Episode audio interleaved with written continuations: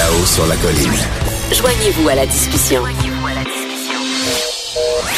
Appelez ou textez 187 Cube Radio. 1877 827 2346.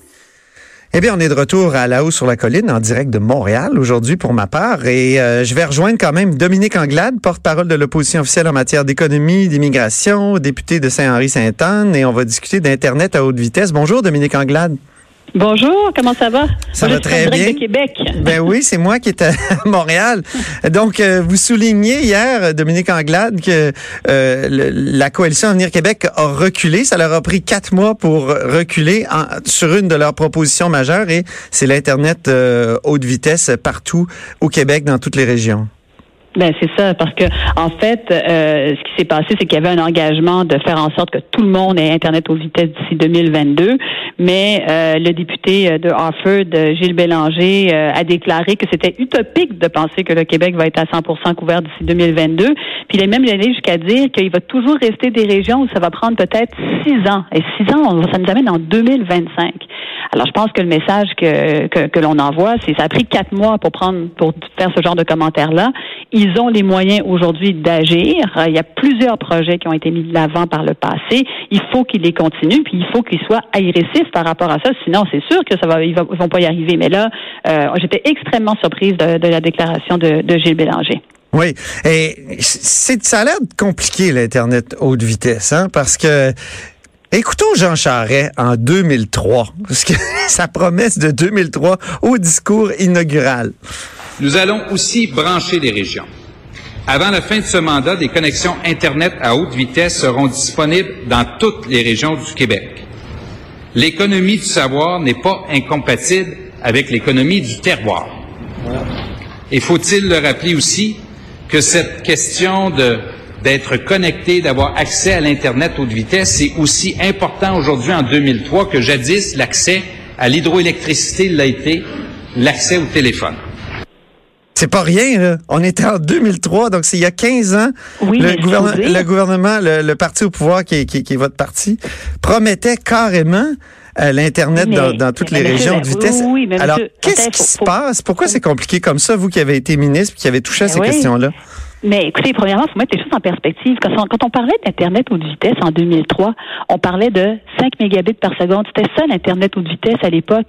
Alors, déployer du 5 mégabits par seconde, puis l'accès à Internet à, à 5 mégabits, il y en a dans toutes les régions du Québec. C'est assez, c'est assez répandu. C'est pas ça l'enjeu aujourd'hui. On est rendu à minimum 50 mégabits par seconde, sinon 100 mégabits par seconde.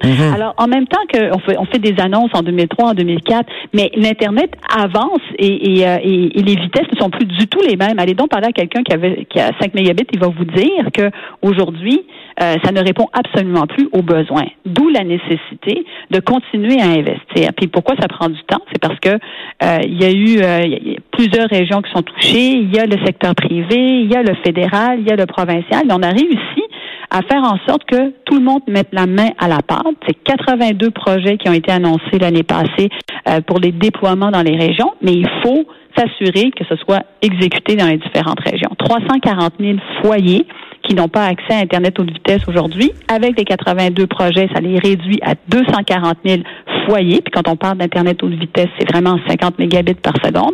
Puis il faut de nouveaux projets pour les 240 000 euh, foyers qui restent. Alors c'est de ça dont on parle et on ne peut Vous pas aviez une promesse similaire, hein, Dominique Anglade? Vous aviez une promesse Oui. similaire au Parti libéral, je me souviens. Là, le- absolument. avec Oui. un plan de match, avec un plan de match, euh, des montants, euh, des montants plus importants d'un point de vue, d'un point de vue investissement cependant, mais avec aussi un plan de match. On fait les premiers 100 000, les autres 240 000. On fait des appels à projets avec le fédéral et euh, on, déploie euh, au fur et à mesure. Mais il faut suivre ces dossiers-là. On peut pas arriver aujourd'hui puis regarder la situation puis se dire ah ben finalement ça va prendre peut-être six ans.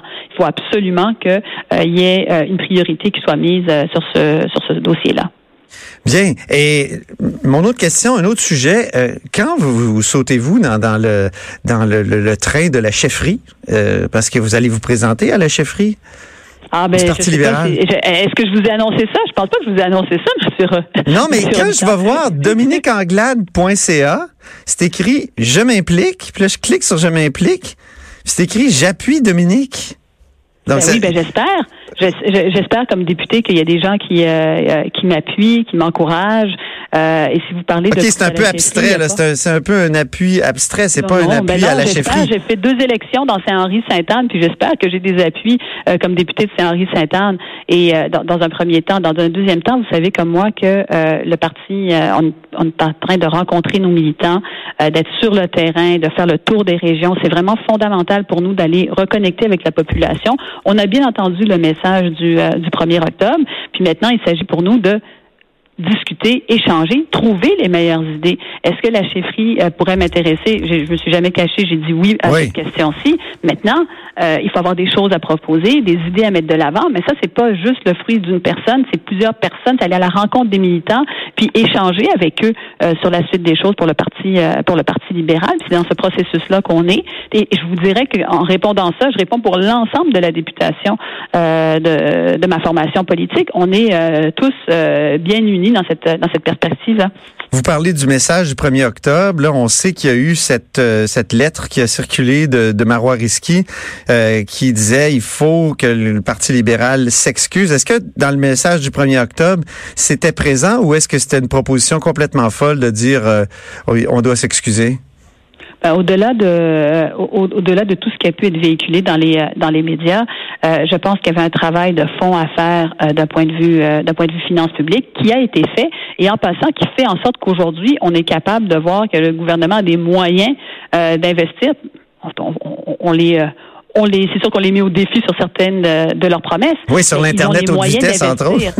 entre autres, entre autres, Ouais. mais pas juste sur ça, on pourra revenir là-dessus également. Euh, donc, pour euh, en, en ce qui a trait à, à- aux finances publiques, je pense que ça a été un effort colossal de la part de tous les Québécois. Tout le monde euh, a contribué à cet effort-là. Euh, et pour la première fois, on a eu des budgets équilibrés. Je pense pas qu'il faille s'en excuser. Je pense qu'il faut reconnaître que ça a été un travail colossal de la part de tous les Québécois et qu'aujourd'hui, on avance, on ne souhaite plus avoir de déficit et qu'on est capable de faire des choix judicieux. Mais quand dans la lettre il était écrit nous avons foncé droit vers l'équilibre budgétaire et avions les yeux rivés sur les chiffres se faisant, nous nous sommes éloignés des préoccupations des Québécois. Nous avons cessé de les écouter. Nous avons oublié que nous faisions de la politique pour les gens. Est-ce que c'est, c'est- est-ce que ça peut être votre impression?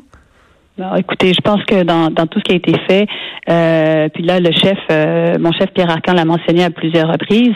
euh, Est-ce que euh, on aurait pu être euh, euh, plus à l'écoute? Je pense que la réponse est oui. euh, très, très clairement.